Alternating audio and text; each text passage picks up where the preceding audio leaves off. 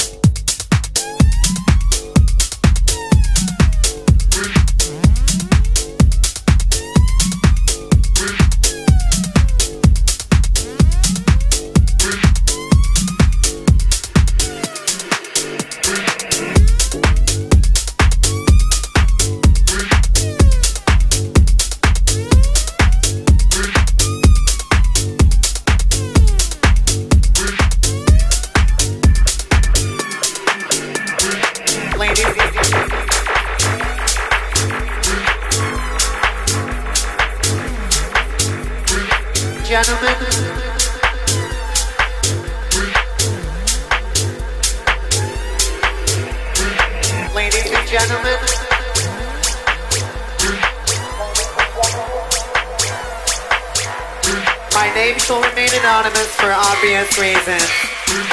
Ladies and gentlemen, this has been trip Report.